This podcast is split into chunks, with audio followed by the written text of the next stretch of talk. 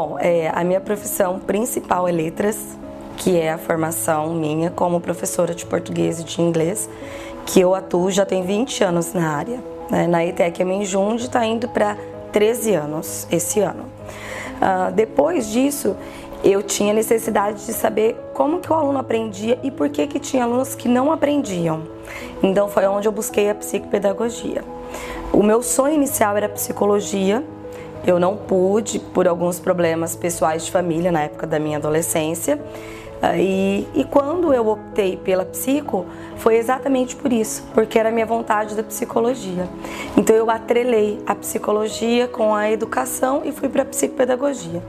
Na verdade, hoje não tem como eu dizer qual é a principal, porque eu tenho uma clínica né, psicopedagógica, que é o Espaço Psicoaprender, onde eu estou quase todas as tardes, enquanto que as manhãs eu estou na escola. É um divisor de águas a psicopedagogia na minha vida. Eu posso dizer que existe a Fernanda como pessoa e a Fernanda como profissional antes e depois dela. Porque quando eu fiz a psicopedagogia, eu descobri o ser humano de uma outra forma. Eu descobri todas as dificuldades dele, descobri os entraves por questões emocionais, por questões de saúde, por questões familiar e até socialmente econômica. Então, quando eu ia para o meu trabalho, só como Fernanda, professora, Fernanda, pessoa antes da psicopedagogia, eu tinha uma visão. Eu achava que o aluno não aprendia porque ele não queria ou porque, ela, porque era preguiçoso.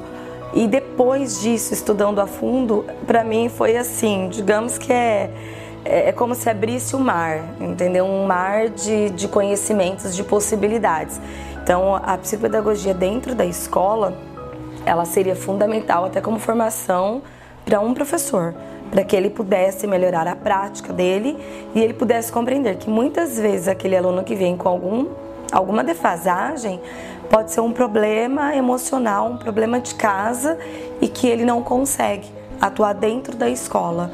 Então, uh, dentro da escola, para mim hoje ela é fundamental. É, eu falo que existem assim Assim como os dedos das mãos não são iguais, os filhos também não e nem as famílias.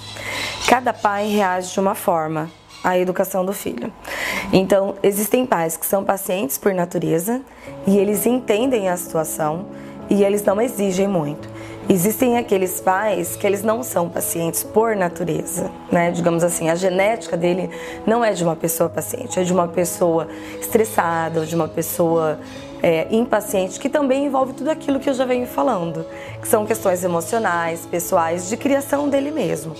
Então, na pandemia, tudo isso acentuou, porque todo mundo ficou dentro do mesmo ambiente. Né? A escola se tornou uma casa do aluno, a sala de aula se tornou a sala da minha casa, por exemplo, do meu quarto, da onde eu estava. Às vezes eu estava na sala, às vezes eu estava no quarto em que eu dou aula, às vezes eu estava é, na área do fundo onde minha filha estava brincando e eu trabalhando. Então, nesse momento, é, o que a gente percebe é que o emocional prevalece. E a procura dos pais dentro da clínica para mim foi no seguinte sentido: o que, que eu faço para melhorar a ansiedade do meu filho? O que, que eu faço para controlar a minha ansiedade? Então, o que eu via é que os pais precisavam muito mais de ajuda do que os próprios filhos. Eles estavam adoecendo. Ó, eu, as crianças elas viveram três momentos. O primeiro do momento, oba, eu tô em casa, tô de férias. Então, esse foi o primeiro momento. Nenhuma criança queria voltar para a escola. Se você perguntasse para a criança, você quer voltar para a escola? Ela dizia, não, eu quero ficar em casa. Porque o primeiro momento foi da desorganização. A criança foi para frente da televisão, os pais foram para frente da televisão. Uma hora os pais viam jornais, outra hora as crianças é que estavam vendo o jornal junto, outra hora estava todo mundo vendo desenho e outra hora todo mundo estressando. O segundo momento foi o momento de caiu a ficha. Né? Então agora todo mundo caiu na realidade, percebeu, não, é, não está fácil para todo mundo. Meu filho tem que estudar, eu estou sendo professor e o meu filho ele está sendo tudo ao mesmo tempo. Ele está sendo aluno, ele está sendo filho e ele está vivendo uma situação que não é fácil. E o terceiro momento é que a criança sentiu a dor da solidão. Do estar longe dos amigos. É, os pais perceberam o quanto era importante as crianças estarem em contato com outras crianças. Então, esse terceiro momento foi o momento da criança querer a escola, mas não a escola espaço físico, mas a escola como espaço de socialização do conhecimento, da brincadeira, das diferenças de idade. Eu preciso aprender a respirar, literalmente respirar.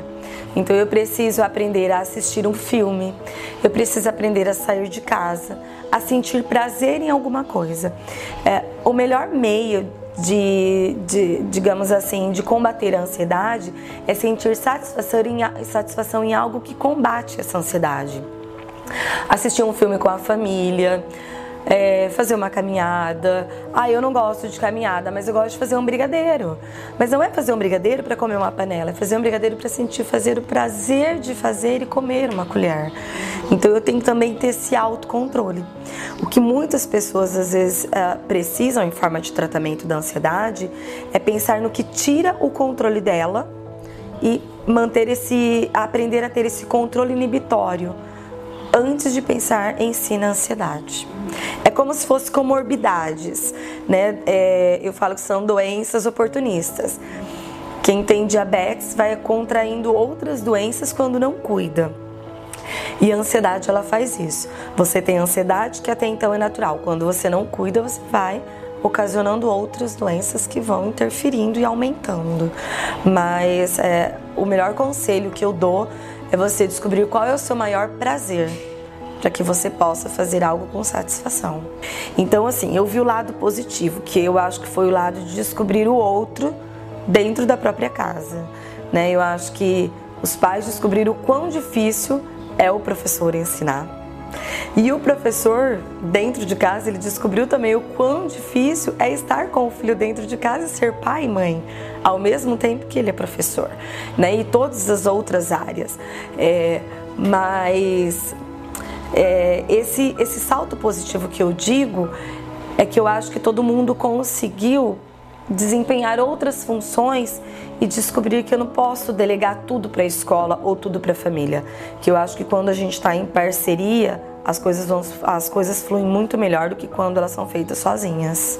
Eu comecei o doutorado no ano de 2020, em março, e logo entrou a pandemia. E o que, que aconteceu com tudo isso?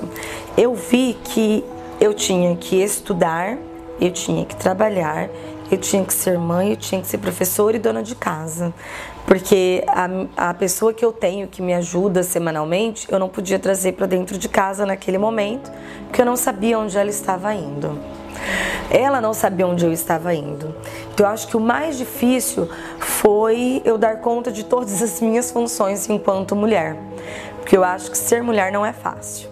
Né? É, eu acho que toda mulher deveria ter assim um, um, um protocolo, né? Um, uma medalha de reconhecimento de Mulher Maravilha. Eu, então eu acho que para mim o momento mais difícil era quando eu acordava, eu estava dando aula e muitas vezes coincidia com o horário de aula que eu tinha online também no doutorado e a minha filha acordava e dizia: "Mãe, tô com fome". E eu tinha que ser três ao mesmo tempo. Eu acho que para mim esse foi o momento mais difícil. Houve momentos que eu chorei, né? E eu, eu sempre falo isso: quando você está desesperada, chora. Chora, chora, chora, chora, toma um banho que passa. Então eu chorava, tomava água, respirava e falava: não, essa é a minha vida que eu escolhi, que todo mundo é de verdade, todo mundo é de carne e osso né? Então, assim, eu falo que o Instagram, o Facebook, é, todo mundo posta fotos felizes, é, vídeos felizes, porque se cada um for postar um vídeo que eu acordo chorando, né, vira rios de lágrimas as mídias. Mas eu acho que cada um tem direito de sofrer, cada um tem direito de chorar, Cada um tem direito de acordar e dizer assim: nossa, hoje o dia tá péssimo, acordei com o pé esquerdo. É, cada um tem direito de chegar no trabalho com a cara inchada porque não teve uma boa noite e todo mundo respeitar, né? Porque eu acho que a pandemia ela veio para mostrar que nós não somos robôs. Né? E a gente não tem que ser perfeitos, chegar sempre bem arrumado uh, e, e viver um mundo de faz de contas um mundo de. Como que eu posso dizer? Um mundo de Cinderela, vestida de Cinderela e não de gata borralheira. Eu acho que todo mundo no dia a dia tem que ter o respeito consigo mesmo. E se eu não tô bem, eu não tô bem. Eu acho que é isso que a gente tem que tra trazer pra gente, porque eu acho que o que mais pesa é querermos sermos perfeitos em tudo. No trabalho, como mãe, como amiga, como filha, é, como esposa. E eu acho que não é isso que a gente quer pra gente. Eu acho que todo mundo tem que aprender a dizer não e ser feliz com o seu não. Acho que é isso.